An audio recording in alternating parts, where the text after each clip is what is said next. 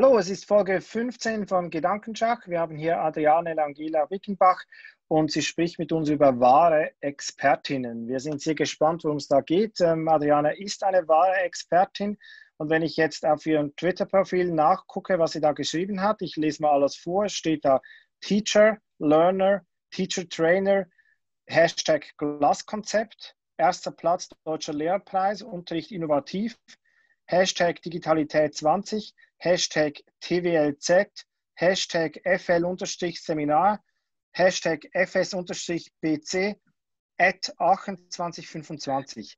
Das ähm, müssen wir ein bisschen erklärt haben. Also ich denke, man kann da ein paar Dinge daraus schon schließen, aber du kannst uns ja vielleicht ein bisschen genauer erklären, ähm, was sich dahinter verbirgt. Willst du mal beginnen mit Teacher, Learner und Teacher Trainer? Was ähm, unterrichtest du, wo unterrichtest du und wen trainierst du? Was lernst du auch vielleicht? Ja, hallo erstmal ihr zwei. Ähm, ich glaube, ich muss mein Bio mal überarbeiten, wenn ich höre, was du da so vorliest. Ähm, aber einiges ist davon schon noch aktuell. Also Teacher ähm, ist natürlich, äh, weil ich als Lehrerin ähm, tätig bin für Fremdsprachen, Englisch und Niederländisch sind meine Fächer. Ähm, Learner habe ich hingeschrieben, weil ähm, ich finde, dass in der Kultur der Digitalität alle wieder Lernende sind. Ähm, vor allem auch in der Community, in der ich mich da so bei Twitter bewege, was die Lehrerinnen und Lehrer angeht, ist das, glaube ich, für die Lehrerrolle wichtig zu verstehen, dass auch die Lehrende wieder Lernende sind. Ähm, dann war das dritte Teacher Trainer. Ähm, ich bin ja, genau.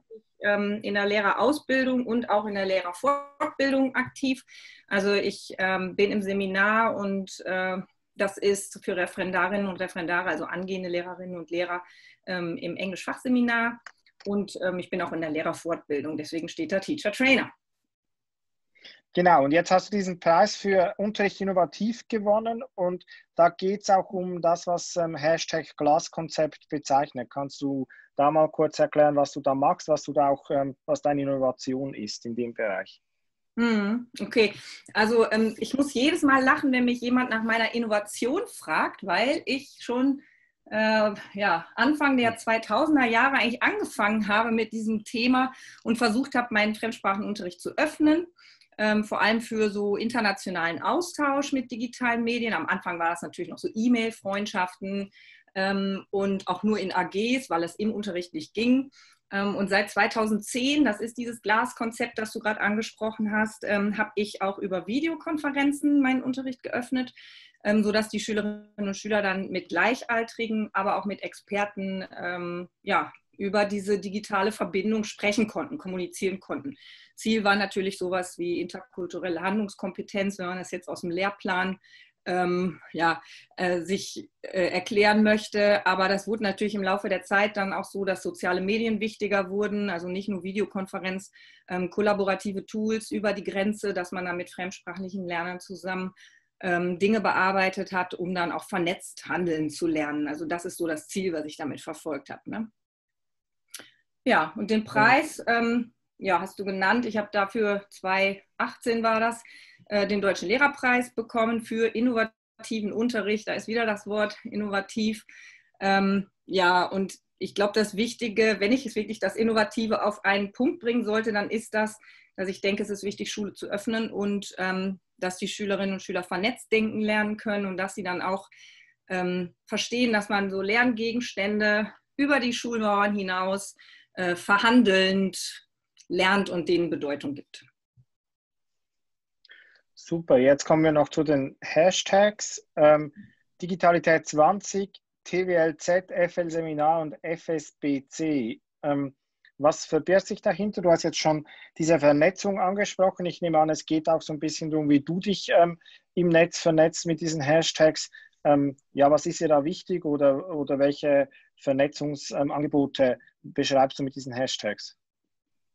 Ja, das sind eigentlich so ein bisschen Schwerpunkte meiner Arbeit, Sachen, die ich mal gemacht habe, wo ich was zu äh, gepostet habe, weil ich da mit im Orga-Team war oder weil ich das mit initiiert habe.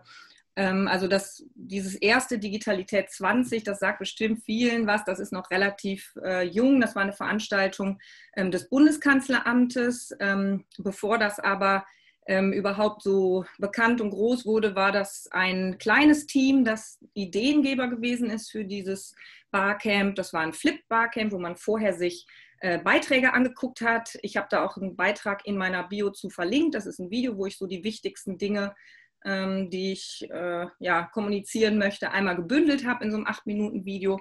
Ähm, und da war ich eben in diesem ursprünglichen Ideengeber-Team mit drin. Und die anderen Sachen sind sowas wie ähm, FSBC, da habe ich ein Barcamp bei mir im Seminar gemacht, zusammen mit Nina Bücker, ähm, um einfach die Lehrerinnenausbildung äh, mal so als ersten Schritt zu innovieren. Ähm, was stand da noch? Ich glaube, die anderen Sachen sind Dinge, wo man mich findet. Irgendwie TWLZ wahrscheinlich, Twitter-Lehrerzimmer und FL-Seminar ist das Hashtag für ähm, Fachleiterinnen und Fachleiter oder Seminarausbilder, wie sie in manchen anderen Bundesländern so heißen. Ja, und es ist eigentlich, dass man sieht, ich äh, interessiere mich dafür, lernen in, unter den Bedingungen der Kultur der Digitalität ähm, und was das für Konsequenzen für Lernräume hat, egal ob digital oder ähm, analog. Also mich interessiert auch, wie kann ich äh, Räume analog umbauen, damit ich da äh, gut drin arbeiten kann, ähm, um dann eben Schule oder Institutionen, die mit Bildung zu tun haben, zu öffnen. Das sind die Hashtags. Super, und da sind wir jetzt bei den ähm, Expertinnen. Dejan, magst du mal ähm, da einsteigen mit der Frage dazu? Ja, gerne. Da, da du jetzt äh, deine Twitter-Bio, Philipp, erklärt hast ähm, und jetzt hoffentlich eher zufrieden ist, hätte ich eine weitere Frage an dich. Und du hast mich beschrieben von oder gesprochen von diesem äh, Digitalitätskonzept oder Digitalität. Äh, Punkt, nee, wie hieß das nochmal, das Ganze? Von dem Was gerade, Ja, genau, wie hieß es? Mhm. Digitalität, äh, genau, Digitalität 20, richtig. Ähm, da bist du ja, und du hast auch gesagt, das ist vom Bundeskanzleramt äh, initiiert worden und so. Da bist du ja sicher angesprochen worden, weil du als Expertin giltst. Ja? Ich meine, du hast ja auch diesen deutschen Lehrerpreis gewonnen. Ähm, jetzt ist die Frage aber, die wir uns gestellt haben äh, und wir uns alle stellen, wie finde ich heraus, ob jemand Expertin äh, ist? Äh, wie finde ich heraus, ähm, also, also wie machst du das? Äh, wann würdest du jemanden, weshalb würdest du jemanden äh, als Expertin bezeichnen? Äh, machst du es an, vor allem jetzt natürlich die Kultur der Digitalität. Das heißt, im Kontext von, äh, gucke ich da nach Followern, nach Abonnenten, nach Beiträgen, wo die Beiträge erschienen sind. Also, wie würdest du sagen, sollte man am besten vorgehen? Mhm. Also der Begriff Expertin oder Experte ist natürlich jetzt erstmal sehr grob äh, gefasst, äh, weil du aber ja Follower ansprichst und was man sonst im Netz so finden kann über Menschen, ähm, würde ich für, wahrscheinlich jetzt erstmal einsteigen, äh, ja, was dazu zu sagen. Wenn man viele Follower hat, heißt das dann gleichzeitig, äh, dass man irgendwie Expertin oder Experte ist. Ne? Weil ähm, oft wird das ja so verwechselt, dass jemand sagt, boah, er hat riesen viele Follower und deswegen muss der unglaublich kompetent sein. Also natürlich ähm, heißt das nicht automatisch, wenn man Follower hat, dass man deswegen besondere Expertise hat. Also kann vielleicht eine Expertise sein, dass man ähm, denkt, Netzwerkkompetenz, ähm, aber es gibt so verschiedene Gründe, warum man ähm, bekannt sein kann oder Reichweite haben kann. Und ähm, es gibt natürlich Experten oder Expertinnen, die echt eine Expertise haben und das teilen und dadurch Reichweite erhalten, klar. Es gibt aber auch ähm, so zwei Fälle sind mir bekannt, wenn du zum Beispiel über deine Familie besonders bekannt wird. Also wenn ich da an äh, Kylie Jenner denke, die hat irgendwie fast 200 Millionen äh, Follower auf Insta und die ist aber einfach durch ihre Familie erstmal bekannt geworden und hat jetzt nicht vorher eine besondere Expertise gehabt. Ja? Ähm, oder wenn zum Beispiel, wenn du an TikTok denkst, der Algorithmus dich einfach bekannt macht und du eigentlich gar nichts dafür getan hast, ja, du ähm, hast irgendeine Story, also hast irgendeinen TikTok und äh, postest das und der Algorithmus sagt, cool, das äh, packe ich jetzt bei vielen Leuten mal in die For You-Page und ähm, du hast Teil 1 und Teil 2 gemacht. In der For You-Page finden die Leute Teil 1 und die klicken alle da drauf, weil sie wissen wollen, wie geht es weiter, gehen in dein Profil und wirst plötzlich viral, ohne dass du wirklich was gemacht hast. Einfach nur, weil der Algorithmus das getan hat. Ne? Ähm, wenn du jetzt zum Beispiel so an ähm, Charlie D'Amelio denkst, sie ist 16 Jahre alt, glaube ich, nur durch den Algorithmus plötzlich äh, bekannt geworden und viral gegangen. Ne? Heißt natürlich nicht, die hat eine besondere Expertise. Aber manchmal passiert das, dass ähm, Influencer, wenn man sie dann so nennen möchte, mit viel Reichweite sich dann irgendwas suchen, worin sie vielleicht Expertise haben wollen. Und wenn sie dann diese Reichweite haben, sie auch dafür nutzen, so eine bestimmte Expertise dann an den Tag zu legen und als äh, Fachfrau oder Fachmann für irgendwas äh, zu gelten, was sie besonders gut können wollen. Ja, aber genauso gibt es auch ähm, ja Experten, die keine Reichweite haben. Finde ich auch super wichtig äh, zu nennen. Also manchmal ähm, entdeckt man dann Leute, die haben auf sozialen Netzwerken überhaupt keine Follower, sind aber so versteckte Juwelen und man lernt dann plötzlich äh, Dinge von ihnen, mit denen man erstmal gar nicht gerechnet hat. Ne? Also auch das gibt's. Ja, und ähm, wie gehst du vor? Also wie findest du jetzt für dich heraus, ob jemand äh, ein Experte, eine Expertin ist? Mhm. Also ich recherchiere auch über Leute, muss ich zugeben. Also wenn ich äh, irgendwas von jemandem lese, dann gucke ich mir schon so an, ähm, was ist denn so deren Netzwerk? Also ich äh, gucke, mit wem sind diese Leute ähm, in Kommunikation. Mm, und ich gucke zum Beispiel auch, ähm, was haben die so für Produkte im Netz äh, hergestellt? Wie ist so die Bedienkompetenz? Haben die Leute das äh, besonders gut hergestellt? ähm, aber auch, was haben Sie für ein Wording? Also kennen Sie zum Beispiel den fachlichen Diskurs, den es so gibt zu einem bestimmten Thema? Ähm, wirken die seriös? Aber sicherlich auch, äh, wenn es jetzt so um unsere Community geht, äh, teilen die ihr Wissen?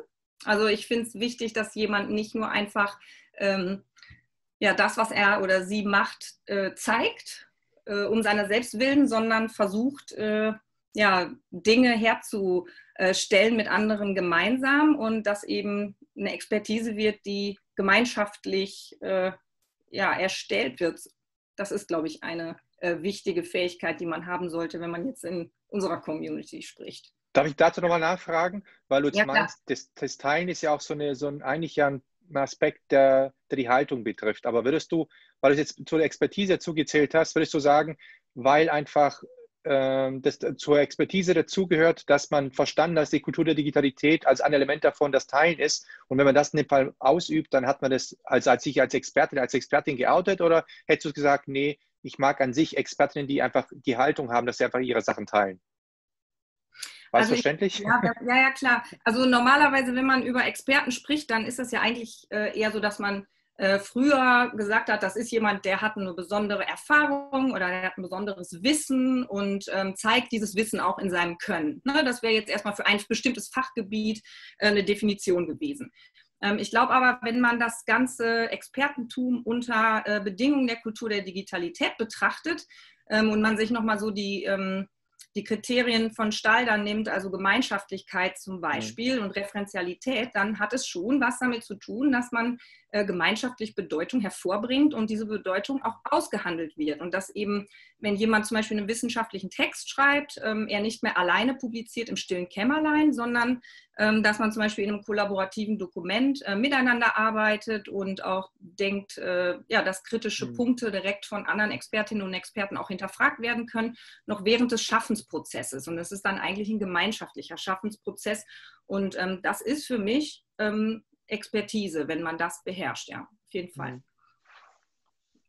Ich wollte, ich habe jetzt gerade einen Aufsatz über TikTok-Erzählungen geschrieben und da ist mir aufgefallen, diese äh, Making-of-Videos, die es bei TikTok gibt, die denke ich, das, das betont nochmal was, was du erklärt hast, dass ähm, die Leute, die sehr kompetent sind, diese TikTok-Videos herzustellen, dass die auch dann teilen, wie sie es gemacht haben, dass es dann Erstens, natürlich greifen sie damit nochmal Likes ab für, für all, die sich das gefragt haben, aber zweitens, sie zeigen auch, ich bin nicht nur, also ich habe wirkliche Expertise, weil ich kann auch ähm, also das ist ja dann auch noch schwieriger, weil die müssen dann noch mit zusätzlichen Kameras aufnehmen, wie sie es gemacht haben. Also das haben sie auch schon vorher sich überlegt, weil es ist nicht einfach ein Zufallsprodukt, dass sie auch gute Making-of-Videos machen können, aber man kann dann auch von ihnen wirklich was lernen. Also es ist nicht nur so, sie zeigen nicht nur, wir können es, sondern sie zeigen auch, wir können es euch auch zeigen, wie es geht. Also wenn ihr das selber auch machen wollt.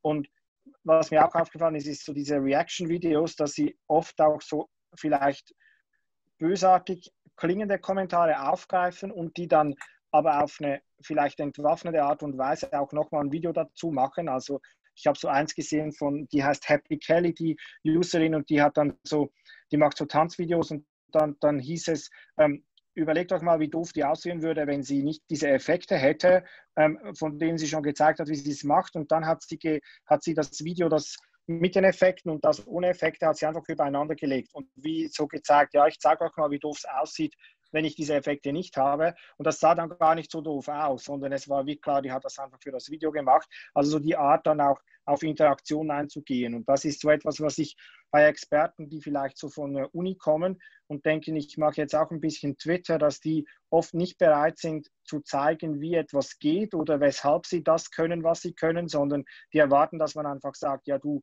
bist eine Autorität und du, du kannst das und ich bin jetzt irgendwie ehrfürchtig. Und zweitens, sie können auch gar nicht auf Kritik eingehen auf eine sympathische Art und Weise, sondern die können die Kritik nur ignorieren oder wegbürsten oder aber nicht wirklich sagen, okay, ähm, ich nehme das jetzt mal ernst, was da jemand gesagt hat und, und versuche da nochmal darauf zu reagieren. Ähm, siehst du es auch so? Kann, kann man das vielleicht so noch ein bisschen erweitern, was du gesagt hast? Ja, auf jeden Fall. Ich glaube auch, dass Expertise ähm, in der Kultur der Digitalität was mit Behind the Scenes zu tun hat. Dass man also nicht ein fertiges Produkt hat, äh, das irgendwie entstanden ist und darüber wird geschwiegen. Ähm, kann ich auch ein bisschen gleichsetzen mit diesem Herrschaftswissen. Ne? Also wenn wirklich jemand in der Lage ist, sein Expertenwissen runterzubrechen und das mit einfachen Worten so zu erklären, dass man ungefähr versteht, worum es geht, ist das für mich auch ein Zeichen von Expertise.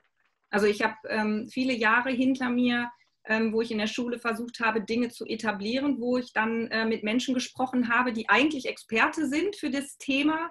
Ähm, und ich war erst nur Anwenderin und ich habe aber nicht verstanden, was mir erzählt wurde. Und ähm, als ich dann selber mal nachgeforscht habe und versucht habe, jedes äh, alles zu verstehen, da war es plötzlich gar nicht so schwierig und ich merkte, dieses Expertenwissen oder auch Herrschaftswissen, das da gehütet wird in dem Bereich, ähm, ja, ist eigentlich überhaupt gar keins, wenn man nur sagt, dass man etwas kann, aber es nicht erklärt oder mit anderen teilt ne, und so runterbrechen kann, dass es einfach verständlich ist.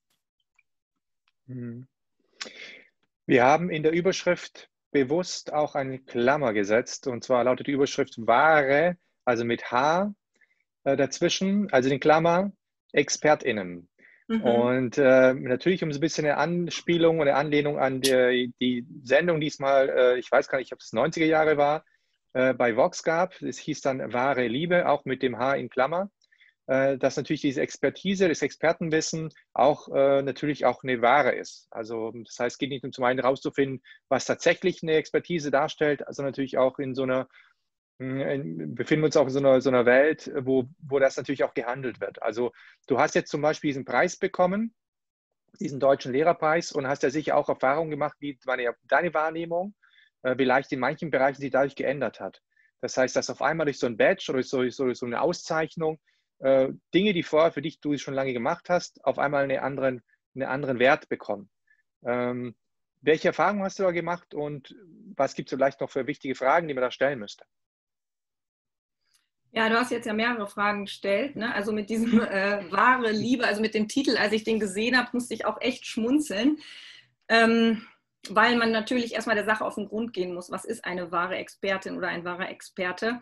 Ähm, und ich glaube, dass gerade so in unseren Kreisen, was Lehrerinnen und Lehrer angeht, man da auch besonders kritisch ist, weil da eben sehr auf Wording geachtet wird und auch macht man mhm. etwas korrekt. Wir haben viel dieses äh, in unserer Kultur, ist es richtig, ist es falsch verankert. Ne?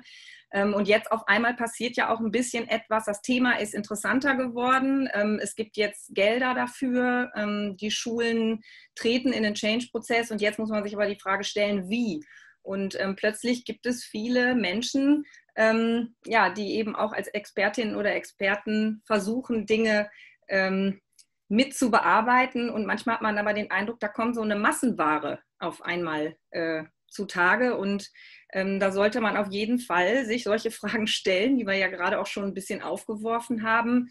Ähm, sind das jetzt Menschen, die ähm, nur eine Erfahrung haben oder sind es Menschen, die auch über das theoretische Wissen verfügen und das miteinander verknüpfen und versuchen, das äh, große Ganze zu sehen, ähm, um nochmal auf Expertise zurückzukommen. Ich finde auch, wenn jemand ähm, zum Beispiel systemisch Kritik übt und in der Lage ist, ähm, Erfahrungswerte auf das System zu übertragen, ist das auch ein Zeichen von Expertise. Und ähm, es gibt auch Menschen, die verstehen zum Beispiel nicht, dass etwas systemisch kritisiert wird und fühlen sich persönlich angegriffen, weil etwas, das sie hervorgebracht haben, jetzt nicht nur positiv bewertet wird. Ne? Und ähm, ja, da muss man eben schauen, in welcher Community bewegt man sich. Ist es eine geschlossene Filterblase, wo einfach nur positiv gesprochen wird?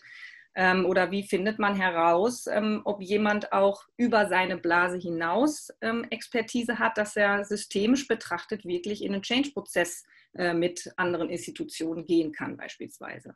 Ich würde nochmal dranhängen, die Frage, weil es wirklich viele Fragen waren, welche mhm. Erfahrungen du gemacht hast mit dem Preis, weil ich tatsächlich auch eben verschiedene Fälle beobachtet habe. Ich habe ja auch so meine, meinen Standpunkt zu diesen ganzen Preisen und habe auch immer die Beobachtung machen können.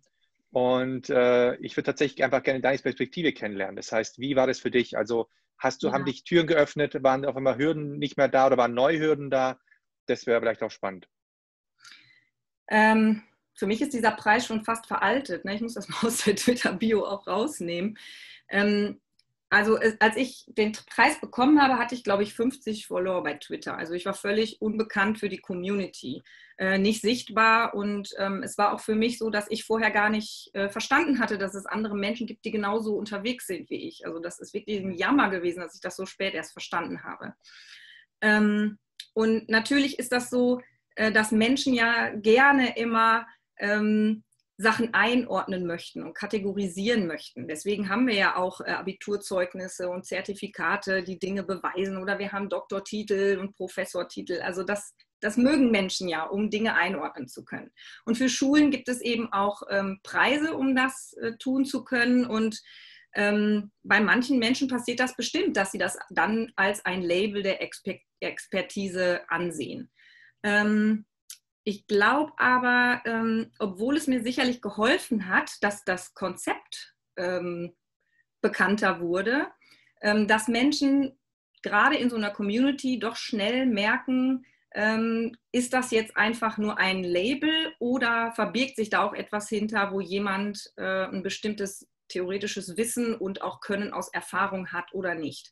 Und man wird dann zwar angefragt für bestimmte Sachen, also ich habe da ganz tolle Sachen dabei gehabt, ne? in Kanada, in, in New York. Ich bin sehr, sehr oft in Berlin gewesen, an Orten, wo ich wahrscheinlich nicht hingekommen wäre, wenn ich nicht dieses Label gehabt hätte. Ähm, aber manchmal äh, war es auch hinderlich. Also es gab auch Veranstaltungen, da wurde mir dann gesagt, also diesen Preis können wir aber nicht aufnehmen da in das Profil, ähm, weil es so viel Kritik gibt an solchen Preisen, weil da zum Beispiel die Juryarbeit sehr kritisch gesehen wird. Wer sitzt da genau in einer Jury? Ähm, oder auch andere Preisträger, die vielleicht einen solchen Preis schon mal erhalten haben, die in einer bestimmten Community dann wieder ähm, vielleicht nicht so angesehen werden als Expertin oder Experte. Ähm, und so war das schon ein zweischneidiges Schwert. Also außerhalb der Community würde ich sagen, hat mir das weiter, hat mich das weitergebracht. Ähm, in meiner eigenen Umgebung, was äh, meine Schule und so betrifft und die Community, war es nicht unbedingt nur was Positives oder etwas, das mich dann mehr als Expertin äh, ja, hätte dastehen lassen.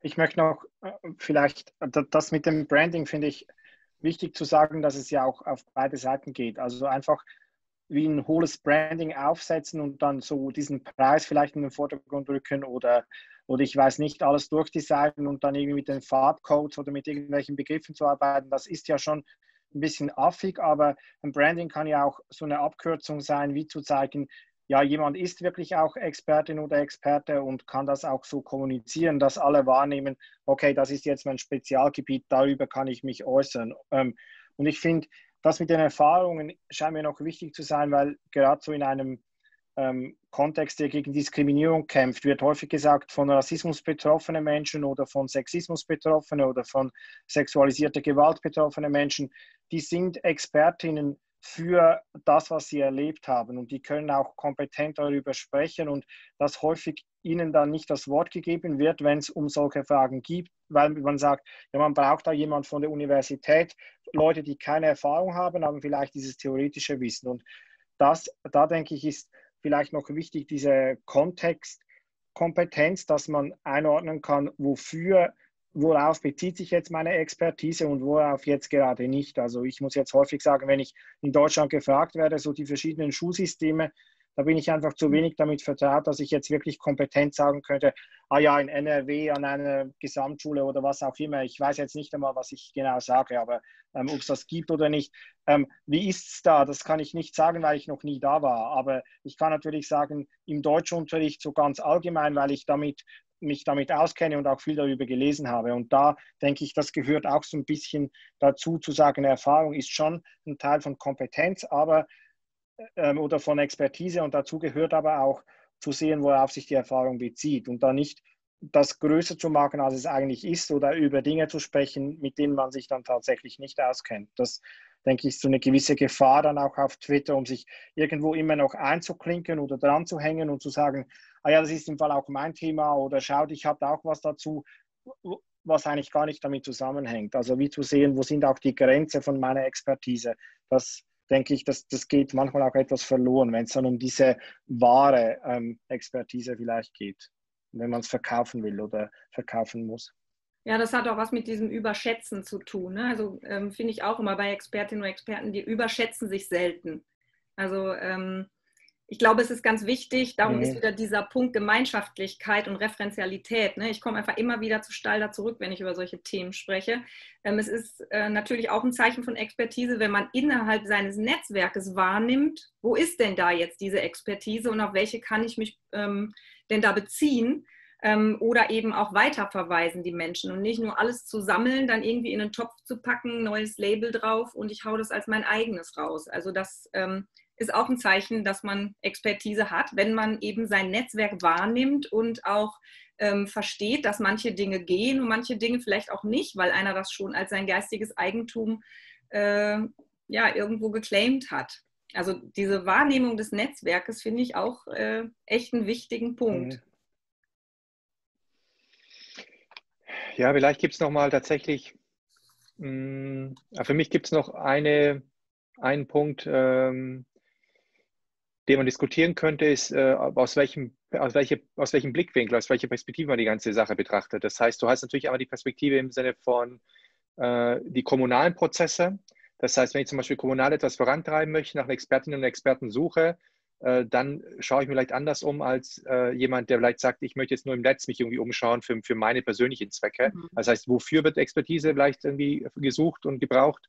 Also geht es um konkrete Projekte, äh, geht es um persönliche Belange und vielleicht auch tatsächlich auch, wie Expertise nochmal kommuniziert wird. Das heißt, wir, haben, wir hatten vor ein paar Folgen mit Olivera Stajc gesprochen über Journalismus und da hatten wir auch das Thema, dass eben Menschen, äh, wie Menschen als Expertinnen, schnell zu Expertinnen und Experten werden und wie sie da schnell auch in so eine Kartei reinkommen, als ein Label Experte oder Expertin haben und äh, und dann auch erstmal ganz schnell nicht mehr neue Menschen hinzukommen. Das heißt, dass dann diese Karteikarte besetzt ist mit einer Person oder mehreren Personen und nicht mehr sowas, also nicht, das nicht mehr aktualisiert wird, aus, aufgrund der Mechanismen, die im Journalismus da sind. Und das ist tatsächlich auch so eine Frage, die ich gerne stellen würde. Siehst du das auch so, dass zum Beispiel immer die gleichen Expertinnen und Experten zum Beispiel durch den Journalismus so durch die Welt getragen werden und dementsprechend vielleicht auch wahre Expertinnen und Experten nicht so zum Zug kommen? Ja, ja Oder andere, andere, andere wahre Expertinnen, sagen wir es mal so. Es kann ja, ja sein, dass äh, das wirklich Expertinnen sind, gute Expertinnen sind, aber vielleicht äh, bekommen dann die, die du vorhin meintest, die jetzt vielleicht nicht so eine große Reichweite haben, gar keine Chance. Ja, es ist immer so ein bisschen, wie du sagst, wo man guckt. Ne? Also ähm, wenn ich natürlich diese Gatekeeper habe, ist ja eine ganz alte Diskussion, ne? dann ähm, gibt es bestimmte Prozesse, die einfach äh, beeinflussen, wer veröffentlicht oder über wen wird veröffentlicht und so weiter. Ähm, wenn man aber natürlich äh, zum Beispiel auf Aktualität äh, Wert legt bei Expertise und bei dem, was ihr eben angesprochen habt. Ähm, man guckt auch hinter die äh, Behind the Scenes, was ist denn da eigentlich so los und wie authentisch ist ähm, diese Expertin oder dieser Experte. Dann gibt es natürlich auch andere Wege im Netz, um sich da zu informieren. Also das ist ja auch ein bisschen so eigener Gusto. Ähm, worauf legt man den Wert? Ne? Aber klar, das ist bei Journalismus, wenn du jetzt sprichst von äh, Presse, Dinge, die gedruckt sind, also es kommt immer so ein bisschen drauf an. Also da, das sind Fronten, die öfter mal aufeinanderstoßen, nehme ich genauso wahr, ja. Aber das ist immer noch wieder jedem selbst überlassen, wo man sich informiert und wo man auch ähm, ja nicht nur in äh, Nachrichtenportalen sich informiert, sondern vielleicht auch wirklich in Netzwerken, wo man einfach die Kommunikation sehen kann. Das ist ja was anderes. Mhm. Oder beantwortet das gar nicht, was du meintest? Doch, doch, doch, mhm. doch. Philipp, du hast, ich habe das Gefühl, du hast eine Frage gestellt. Ich wollte nicht wieder in, in, ins Wort fallen. Ah, nee, nee. Ähm, ah, perfekt. dann, nicht, dann würde ich, was, dann würde ich, dann würde ich was fragen, wenn du, wenn du nicht so hast. Ich habe ich hab tatsächlich noch ein, zwei spannende Fragen, die ich gerne loswerden würde. Ist in Ordnung? Gerne, ja. ja? Okay. Ja. Ich habe grünes Licht aus der Schweiz, dann passt es.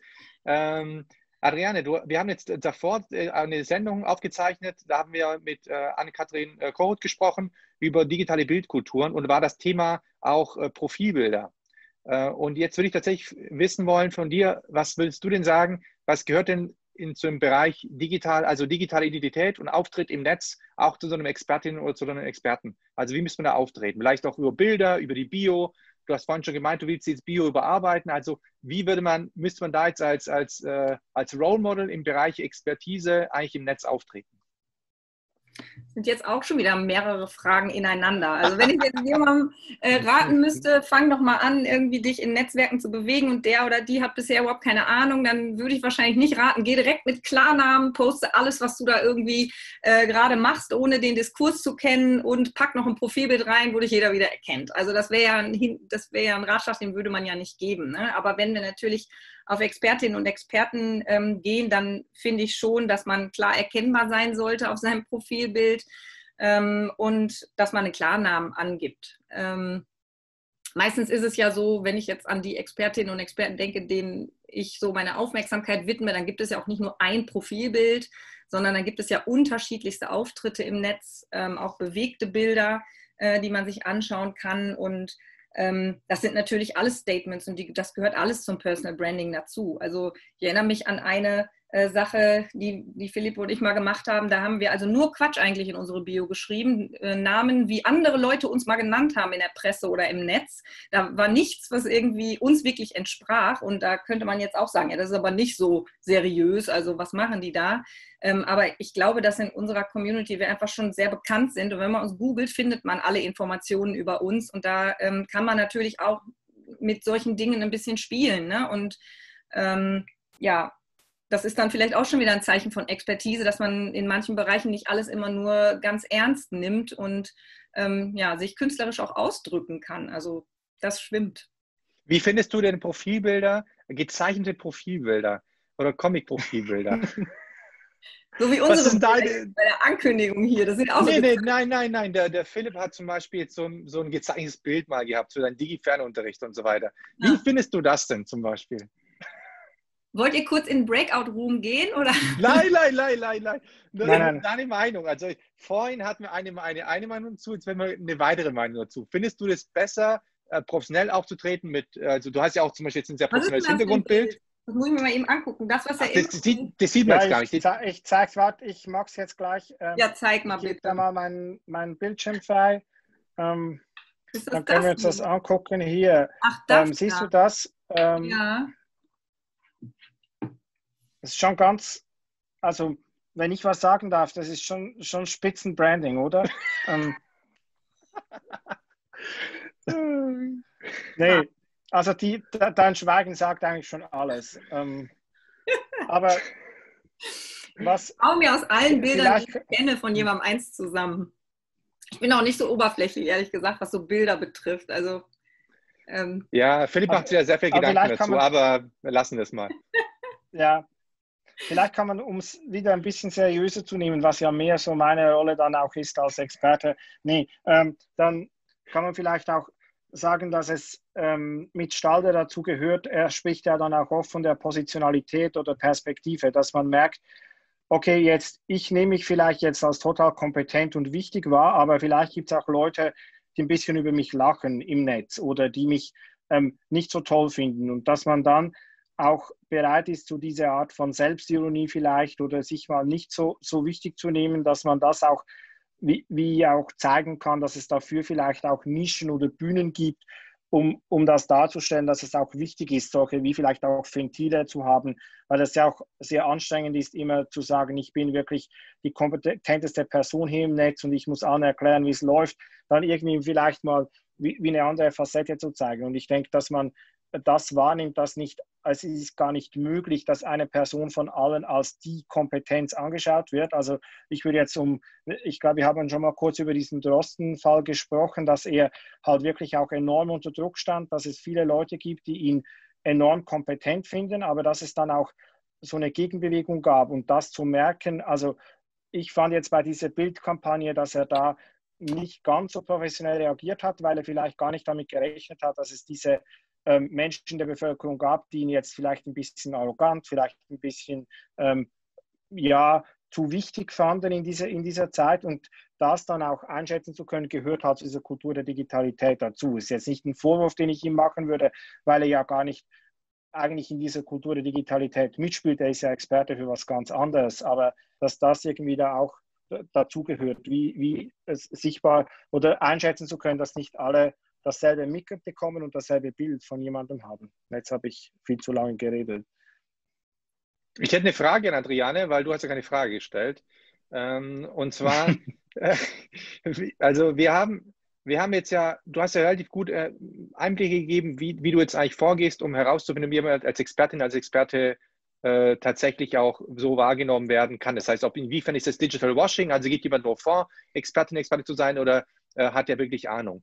Ähm, jetzt ist tatsächlich die Frage, die mich jetzt beschäftigt, die ich auch dir mitgeben möchte oder die ich dir stellen möchte, ist, inwiefern äh, kann in einer Kultur der Digitalität das denn jetzt vielleicht besser gelingen im Vergleich zu der vorherigen Kultur? Das heißt, man hat ja natürlich auch vorher schon Leute gehabt, die irgendwie äh, ja, was vorgegeben haben, etwas zu wissen oder etwas zu können und das erfolgreich gemacht haben.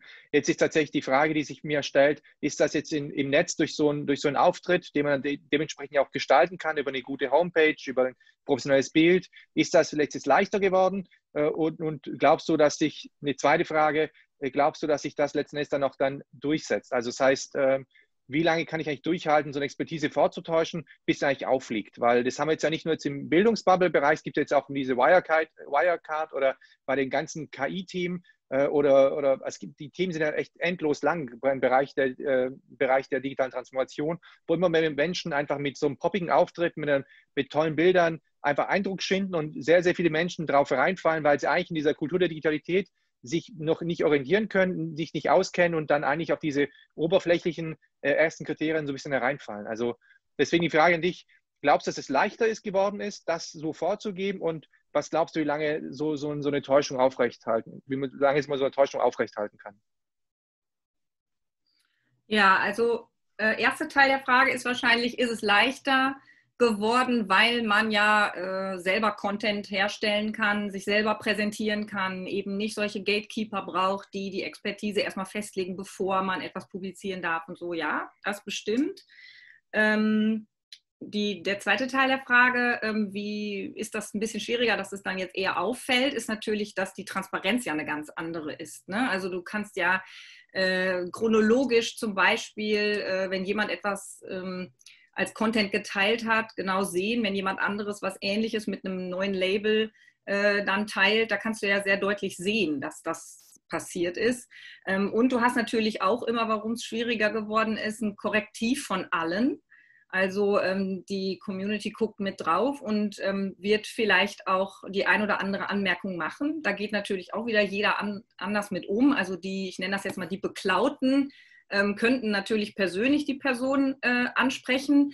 Ähm, habe ich aber bisher selten erlebt. Also ich habe schon öfter Gespräche geführt über sowas, wo man dann auch sich berät, was macht man da jetzt? Und ähm, da kommt, glaube ich, dieser Fall der systemischen Kritik dann eher äh, zutage, dass man also versucht, etwas, das einem auffällt, ähm, auf System bezogen zu formulieren und zu zeigen, wie das in einer Community passieren kann und dann geht der Diskurs darüber los. Und manchmal fühlen sich dann Menschen persönlich angegriffen und da sollte man dann wahrscheinlich hellhörig werden, wenn einem das passiert.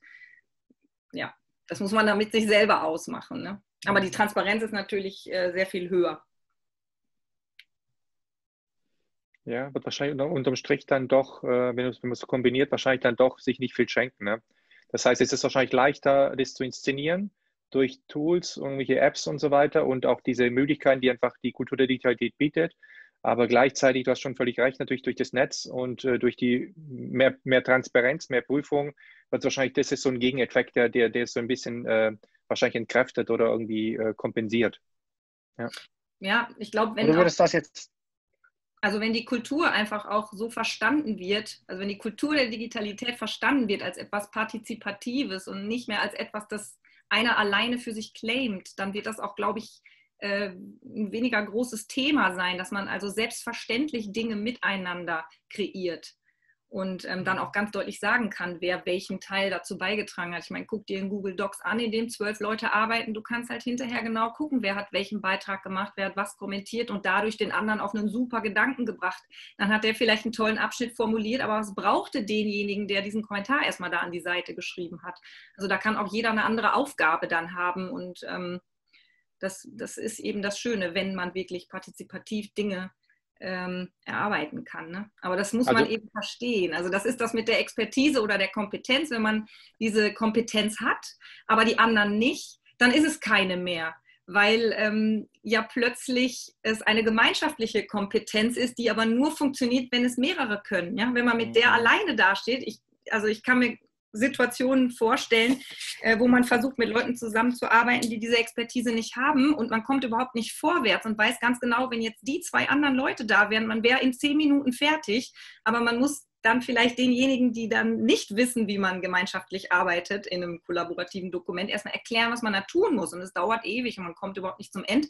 Und dann muss man noch die Kritik einstecken. Na, funktioniert ja überhaupt nicht. Ich schicke dir jetzt wieder eine E-Mail und da ist ein Anhang dran und dann kannst du das korrigieren und dann machst du mir ein Foto und schickst mir das zu. Ne? Also das ist auch eine gemeinschaftliche ähm, Sache, die die Kompetenz erst richtig leben lässt und aufblühen lässt. Ne? Also es wahre Expertise äh, findet eigentlich kollektiv statt, kann man sagen, in der Kultur der Digitalität ich bin noch nicht hundertprozentig am Ende angekommen, weil ich glaube schon, dass es ähm, erstmal ein Denken geben muss. Man hat ja die Gehirne nicht immer miteinander vernetzt, ähm, aber es hat auf jeden Fall etwas davon, ja. Also ich glaube, es ist gut, wenn Menschen verstehen, dass sie sich gegenseitig so befruchten können, dass etwas noch Tolleres dabei rauskommt. Ja.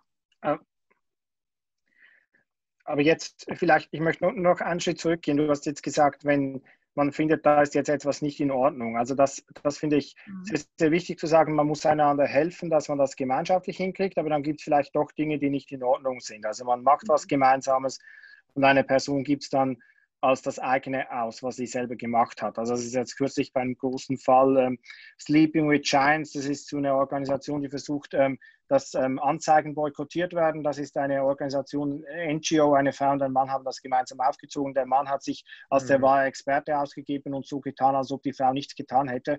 Und ähm, dann müsste man ja schon das direkt ansprechen oder vielleicht dann auch öffentlich an. Also würde ich jetzt sagen, aber habe ich dich jetzt richtig verstanden? Du sagst, dieses direkt ansprechen, das ist häufig gefährlich oder belastend oder da würdest du abraten von oder habe ich das falsch verstanden? Ähm, also ich habe da keinen Rat, weil man es nicht äh, pauschal über einen Kamm scheren kann. Mir ist einfach nur mhm. aufgefallen, dass Menschen unterschiedlich damit umgehen. Und manche sprechen es direkt an, manche äh, kämpfen diesen Kampf, den nenne ich dann jetzt auch echt mal so auf äh, kompletter Bühne. Ne, und im Netzwerk und alle lesen mit und äh, man sieht, wer ist beleidigt oder wer ähm, holt vielleicht aus, sowas. Ähm, dann gibt es aber eben auch die Menschen, äh, die überlegen, wie kann ich das tun, ohne eine direkte Konfrontation zu haben. Es ist ja unterschiedlich. Manche Menschen wollen eine offene Kommunikation über Konflikte und andere scheuen das eher. Ich glaube, es hat auch was mit der Persönlichkeit zu tun ähm, und suchen sich dann vielleicht andere Wege, das zu machen. Also da, das ist ja ganz interessant auch zu sehen. Ähm, du hast ja mal so einen Artikel geschrieben über Ambient Awareness. Ähm, wo du ganz klar angesprochen hast, also man, man kann äh, Dinge wahrnehmen im äh, Netz oder in einem Netzwerk, die gar nicht explizit gesagt werden, aber die, äh, die man irgendwie so unterschwellig wahrnimmt. Ne? Und ähm, das ist die gleiche Kerbe, in die das schlägt. Also es gibt einfach unterschiedliche Menschen und man merkt an deren Verhalten im Netzwerk, wie die so gestrickt sind, also wie ihr Wesen so ist. Mhm. Das könnt ihr beide sehr gut, würde ich sagen. Jetzt wäre so der nächste Schritt, dass ihr wahrscheinlich noch hinter der Bühne ähm, mal hinter die Bühne schauen lässt und uns zeigt, wie ihr das macht, weil ich kann es nicht so gut, würde ich sagen, wie ihr beide. Und ähm, dass ihr mir helft, dass ich es auch kann, oder? Das gehört auch noch zu eurer Expertise dazu. Ähm, du meinst so eine, eine, gute Ambient Awareness, meinst du? eine Ambient Awareness Weiterbildung, genau, oder ähm, eine kollektive, gemeinschaftliche Ambient Awareness. Das wäre so das, was ähm, wir bräuchten, genau. Ja, also ähm, es gibt, also wenn man physisch anwesend ist mit jemandem, dann gibt es ja auch so äh, Dinge, die gar nicht explizit gesagt werden, aber man merkt zum Beispiel eine Stimmung von jemandem. Ne? Der zieht die Augenbraue irgendwie komisch hoch äh, oder der hat eine bestimmte Körpersprache, der seufzt, irgendwie sowas. Ne? Das kann man ja wahrnehmen und man weiß, ja, der Person geht es jetzt gerade vielleicht nicht gut oder die ist irgendwie besonders kritisch eingestellt. Ähm, und das hat man ja erstmal nicht, wenn man mit Menschen ähm, jetzt in einem Netzwerk unterwegs ist, ohne dass man gerade Videokonferenz macht. Ne? Und trotzdem kann man ja im Netz solche Dinge wahrnehmen. Also ich weiß gar nicht, ob man daraus so eine Lektion machen kann, so musst du das tun. Äh, bei mir passiert das von ganz alleine, ähm, weil ich immer relativ gut vor Augen habe, wer ist wem grün und wer gerade nicht. Und es gibt so kleine Anzeichen, an denen man das sehen kann. Ähm, das ist natürlich so was Einfaches wie irgendwie Likes oder wer folgt wem ähm, oder auch wer macht einen Kommentar auf irgendetwas.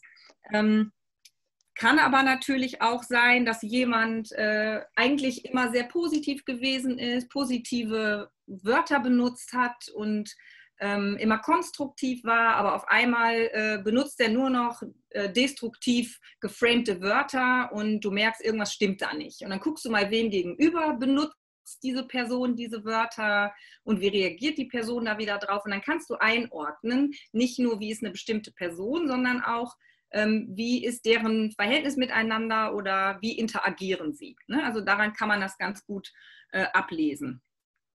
Ja, und manchmal ist es aber auch so, äh, dass du denkst, komisch, da ist jetzt was Tolles passiert bei jemandem.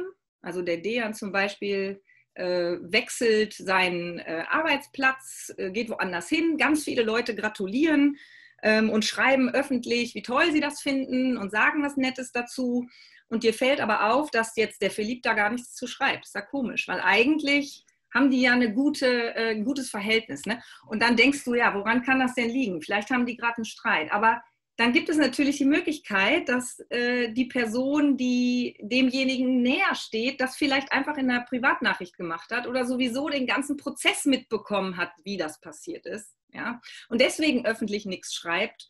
Und äh, du weißt plötzlich wieder, ah, da liegt nicht irgendwie was Negatives vor, sondern die kennen sich einfach so eng, dass deswegen dieser öffentliche Kommentar ausbleibt. Ähm, aber manchmal ist es so, habe ich auch schon miterlebt, dass jemand mich angeschrieben hat und gesagt hat, der so und so, der hat mir gar nicht äh, gratuliert, hat der irgendwas, kann der mich nicht leiden oder so. Echt? Äh, das haben Leute gemacht? Ja, ja, ist mir schon mal passiert. Krass. Und ähm, der hat mir aber gar nicht öffentlich gratuliert und dann, äh, der hat mir nur privat gratuliert. Da habe ich gesagt, ja, aber ist doch, ist doch persönlicher, was ist denn das Problem? Ja, weil das ja nicht sichtbar ist für alle anderen, dass mir dieser wichtige Mensch jetzt tatsächlich äh, öffentlich gratuliert und das als etwas Positives empfindet. Ja, und so kann also Wertschätzung manchmal, ähm, wenn sie nicht öffentlich geschieht und ausbleibt von Menschen, die die Community nicht so super kennen, dann auch interpretiert werden als ähm, etwas Negatives. Und hm. da gehört natürlich ganz, ganz viel Wahrnehmung dazu, um zu verstehen, äh, wie sind die Prozesse von Kommunikation, was bedeuten äh, explizit gezeigte Dinge, was kann aber auch implizit vielleicht einfach nur kommuniziert sein. Also das ist schon, ist schon so ein sehr schwieriges Thema. Und Philipp hat mir nicht gratuliert, weil er tatsächlich einer von den sechs, sieben Menschen war, mit denen ich ganz lange diskutiert habe, ob ich das annehmen soll und machen soll und nicht machen soll. Äh, und er auch sowieso jemand ist, der diese Gratulation öffentlich jetzt nicht so wirklich macht. Selbst Geburtstage äh, schickt er da lieber einen Blumenstrauß, als irgendwie öffentlich oh. zu posten, alles Gute zum Geburtstag. Ja, das ist toll. ja, aber natürlich, ähm, das stimmt natürlich, dass es immer beide Seiten gibt und man, also das passiert mir auch, dass ich gewisse Dinge, man tut es auch gar nicht so bewusst, oder es ist ja nicht ein Entscheid, ich gratuliere jetzt da vielleicht nicht auf, ich hätte es ja auch tun können, oder das, sondern man, vieles entwickelt sich auch so automatisch und man merkt es ja dann manchmal erst, oder ich merke es erst, wenn es mir jemand von außen vielleicht auch spiegelt oder ich auch merke, wie es bei den anderen ankommt. Und ähm, all das, was so ambient ist, was so wie unter der Bewusstseinsoberfläche passiert, das ist ja auch dann schwierig. Also ich denke, deswegen ist es auch schwierig, dann jemandem Vorwürfe zu machen, weil ganz vieles ja gar nicht bewusst geschehen ist. Und, und da ist die Grenze wahrscheinlich sehr, sehr weit zwischen dem, was, wo man wirklich sagen kann, da hat jemand was wirklich Blödes gemacht und das kann man der Person jetzt vorhalten und von dem, was einfach so geschieht im Alltag. Aber jetzt war es ähm, gerade sehr, sehr ernst und, ähm, ähm, und tiefgründig. Jetzt vielleicht zum Schluss noch, ähm, wenn jetzt auch, ähm, womit unterhältst du dich im Netz oder was sind so die Expertinnen vielleicht für so ein bisschen das Leichte? Hast du so zwei, drei Tipps von Konten, TikTok, ähm, wo man reinschauen könnte, wenn man ähm, ja, sich vielleicht mal ein bisschen ablenken möchte oder ähm, mal was Auch gerne von anderen sozialen Netzwerken, bitte. Wir, wir, wir ja. sprechen immer TikTok an, ich weiß gar nicht wieso. Ja. Ich glaube, dass der Philipp genau. ja irgendwie, irgendwie einen verifizierten Account haben möchte und jetzt irgendwie permanent irgendwie so den Hintern kriegt. Aber ähm, gerne auch von Instagram, von äh, LinkedIn, äh, Facebook, äh, Snapchat, äh, Wine, äh, ich weiß nicht, was es noch gibt. Alles, alles, ja. Ja, Podcasts, also, Podcasts, ähm, ich glaube, der wichtigste Tipp ist gar nicht, dass man Namen von Ex Experten bekommt, sondern dass man versucht, die, äh, die Algorithmen zu verstehen. Also bei TikTok ist es zum Beispiel so, ähm, letztens ist mir aufgefallen, ähm, dass zwei Jugendliche in meiner Umgebung dasselbe Lied gesungen haben. Ähm, es fing gleich an, aber es hörte unterschiedlich auf. Und die haben sich angeguckt mit großen Augen, hä, was ist das denn? Das ist doch ein TikTok-Trend, wieso singst du den anders? Nee, du singst den anders. Und dann haben sie plötzlich erst gemerkt, dass die eine in Straight TikTok ist und die andere ist in, ähm, weiß gar nicht mehr, wie das genau hieß, irgend so ein Experten-TikTok. Und das sind wirklich verschiedene For You-Pages. Bedeutet, über die Hashtags, mit denen man interagiert, kann man beeinflussen, ist man in diesem normalen TikTok oder ist man in diesem Experten-TikTok? Und es gibt jetzt mittlerweile noch verschiedenste äh, davon. Ich kenne das, wie ihr merkt, nicht wirklich äh, durch eigene Erfahrung, sondern durch das, was man mir erzählt. Ähm, und ihr solltet schauen, wenn euch bei TikTok zum Beispiel etwas Lustiges interessiert, dass ihr diese ganzen ernsten Dinge dann immer alle einfach markiert mit will ich nicht sehen, interessiert mich nicht. Denn dann generiert der Algorithmus euch natürlich Dinge, die irgendwie lustig sind oder bestimmte Geschichten beinhalten. Und dann kommt ihr wahrscheinlich automatisch zu den Leuten, die ihr spannend findet. Ähm, und das ist, glaube ich, ein größerer Hinweis, als jetzt wirklich irgendeinen Namen zu nennen, wenn ich nicht genau weiß, was euch interessiert, außer Kochen und Ziegen. Ziegenvideos. Ja. Genau. Jetzt haben wir auch noch die Algorithmizität drin, das ist sehr schön. Jetzt ist Stalder wirklich komplett abgedeckt und ähm, ich habe auch wieder einen Grundkurs in ähm, vielen Dingen, die das Internet betreffen, bekommen und ich lerne immer ganz, ganz viel und kann das auch dann praktisch ähm, auswerten. Danke, Adriane, für dieses lange und intensive und ähm, sehr spannende Gespräch, dass du dir Zeit genommen hast dafür. Ich schätze es sehr und Dejan wohl auch. Ja, vielen, vielen Dank. Schließe mich da an.